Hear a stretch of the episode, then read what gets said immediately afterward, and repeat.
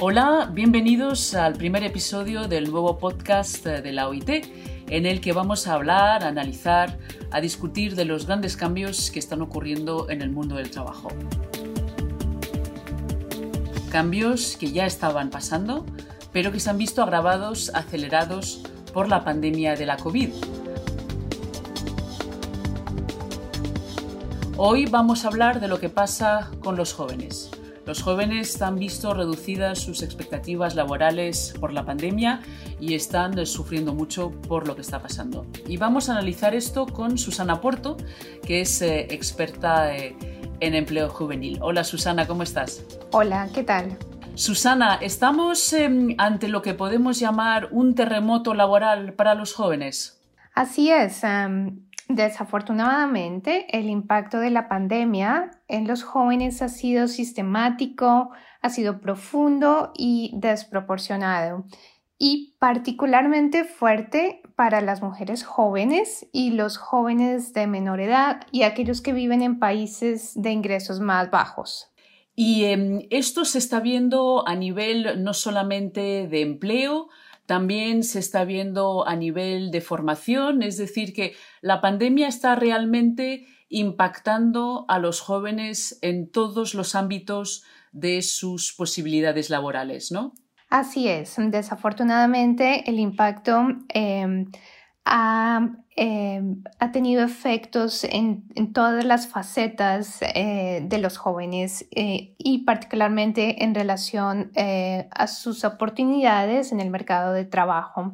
Específicamente, el impacto en el mercado de trabajo demuestra que los jóvenes ya enfrentaban grandes retos antes de la crisis. Por ejemplo, eh, para aquellos que estaban trabajando antes del brote del coronavirus, sabemos que tres de cada cuatro se encontraban en la economía informal, es decir, que ya de hecho eh, no tenían acceso a la protección social y, em, y, tendrían un, acceso ya limitado a servicios de salud, por ejemplo. Y asimismo, ah, cerca de 178 millones de jóvenes antes de la COVID-19 estaban trabajando en los sectores que terminaron siendo los más afectados por la crisis, por ejemplo, el turismo, las manufacturas, las ventas y, por supuesto, en el momento en que la pandemia llega, los empuja a una situación total de desprotección y desempleo. Y, nos dices que las que están siendo más impactadas eh, son las mujeres. ¿Por qué, ¿Por qué, está pasando esto? También es cierto que a nivel global eh, los efectos de la pandemia en el mercado laboral se están sintiendo eh, más en las mujeres que en los hombres. ¿En los jóvenes es, el, efecto es el mismo o es aún mayor? Bueno, em, el efecto en los jóvenes comparado con los adultos es mayor como te mencionaba antes, eh, cuando miramos el mercado de trabajo, los jóvenes ya de hecho tenían eh, ciertas vulnerabilidades que eran preexistentes, ¿no? Cuando viene la pandemia, agudiza esas vulnerabilidades y entre ellas, por ejemplo, eh, está la participación de las mujeres en, en ciertos em, sectores dentro de la manufactura, por ejemplo, en los textiles, estos han sido eh, partes de la economía que han sido afectadas gravemente y ese trabajo eh, de las mujeres jóvenes entonces eh, se ha visto fuertemente golpeado. Asimismo, durante la pandemia, lo que experimentaron muchas mujeres jóvenes fue de nuevo bastantes responsabilidades con respecto al cuidado. Tenían que quedarse en casa y esto implicaba ciertas limitaciones con respecto a su capacidad de seguir trabajando o de em, eh, comunicarse con, eh, con, con, su, digamos, con su ambiente de, en el mercado de trabajo. Eh, con respecto a, otras facetas de los jóvenes, ciertamente sus oportunidades en el estudio se han visto afectadas también y, aquí la situación de las mujeres jóvenes eh, tiene gran incidencia. Y hay dos razones muy importantes que vale la pena resaltar con respecto a, por qué estos estudios y la formación profesional se han sido afectadas. Primero, hay grandes desigualdades en el acceso a la educación. Y segundo, hay grandes brechas digitales y si algo eh, nos ha mostrado la pandemia es, es cómo esas brechas digitales em, que no solo apuntan a la conectividad, sino también a limitaciones en habilidades digitales, han afectado la oportunidad de los jóvenes, ambos mujeres y hombres, en em, darle continuidad a sus estudios o a su formación profesional. Eh, lo que sabemos es que uno de cada ocho estudiantes o jóvenes que estaban estudiando antes de la pandemia tuvo que parar de estudiar, no tuvo ningún acceso a clases eh, en el momento inmediato de los meses de abril y mayo del 2020. Y especialmente los jóvenes en países de ingresos bajos eh, fueron afectados por estas rupturas en la educación, dados los retos en infraestructura y conectividad. Y aún así, para, eh, para aquellos que lograron hacer una transición al aprendizaje virtual, eh, encontramos que 65% de los jóvenes que estaban estudiando eh, dicen que estaban aprendiendo menos desde el brote del coronavirus, es decir, que no estábamos preparados para estas transiciones virtuales de la forma como ocurrieron.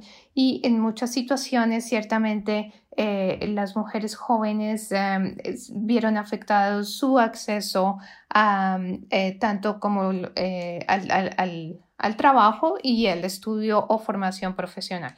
Es lo que nos dices es que al final, tanto por una razón o como por otra, en las los países donde hay más economía informal porque tienen unas fragilidades mayores o en los países más desarrollados porque no se estaba previsto esta transición tan brutal a los estudios y, obviamente nadie lo estaba al tremendo efecto de la pandemia, por una razón o por otra, todos los jóvenes están siendo están siendo profundamente afectados. Y, de cara al futuro, em, lo que también eh, parece un poco eh, tremendo es que em, los jóvenes yo creo que van a salir todavía con más incertidumbres de los que ya tenían eh, antes. Ya era muy difícil conseguir un trabajo para un joven y yo creo que a medida que vayamos a salir de esta pandemia va a ser todavía más difícil, ¿no? Así es. Em, si algo aprendimos de las crisis económicas del pasado es la inercia en el desempleo juvenil.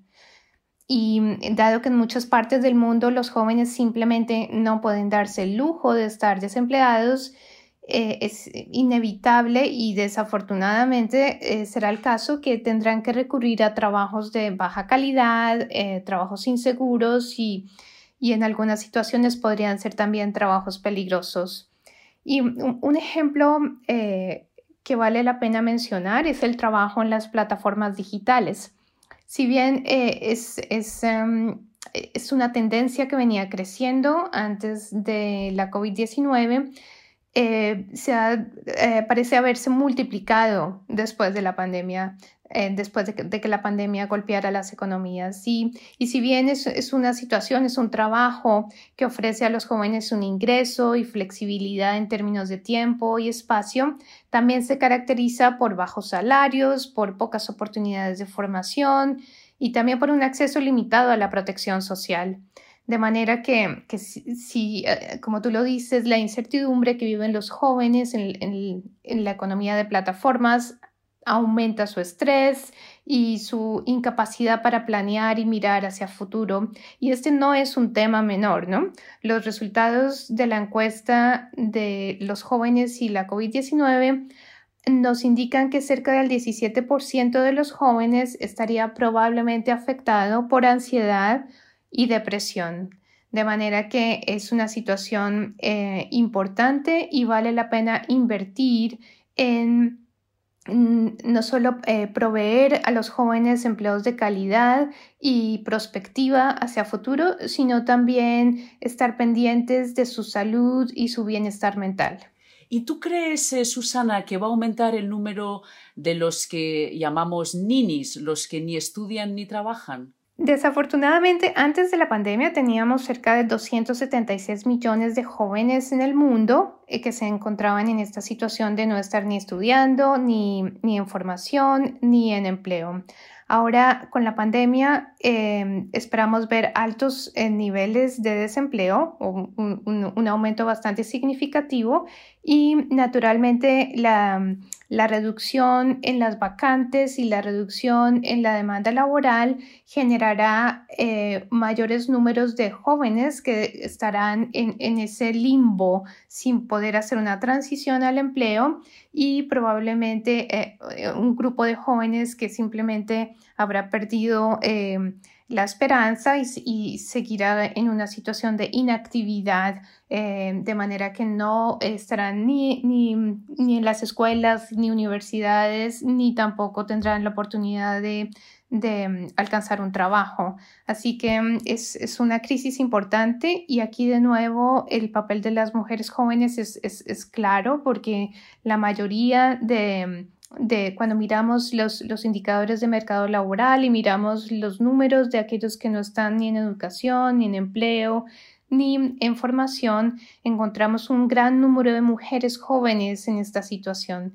Así que en la medida en que mm, eh, la pandemia ha destruido empleos, podremos esperar un mayor número de mujeres jóvenes en, este, este limbo de, de, no tener la capacidad de hacer una transición segura hacia el empleo decente de no estar realmente en ningún sitio.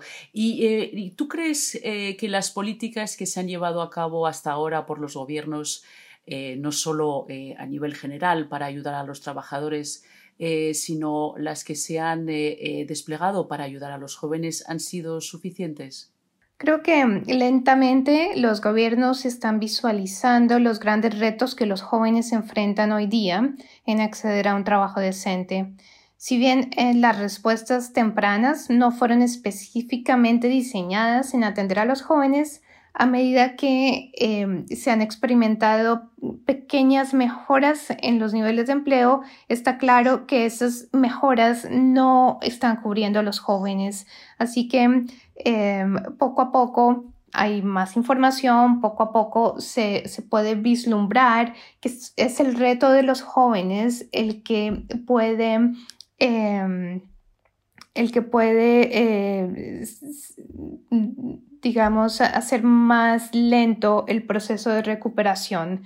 Y si no se tienen soluciones específicas para los jóvenes, entonces em, esa, recuperación será todavía eh, más lejana. Ahora, la mm, Organización Internacional del Trabajo ha propuesto un marco de respuestas que integran inversiones en la oferta y en la demanda laboral, apoyadas por el diálogo social.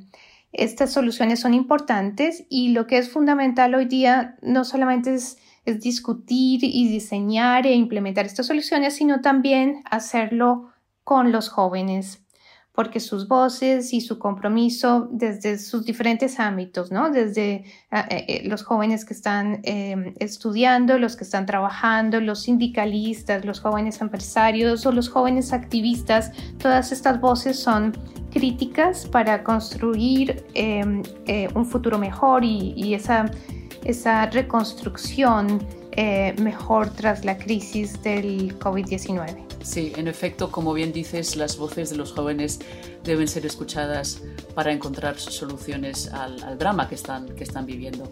Susana, muchísimas gracias.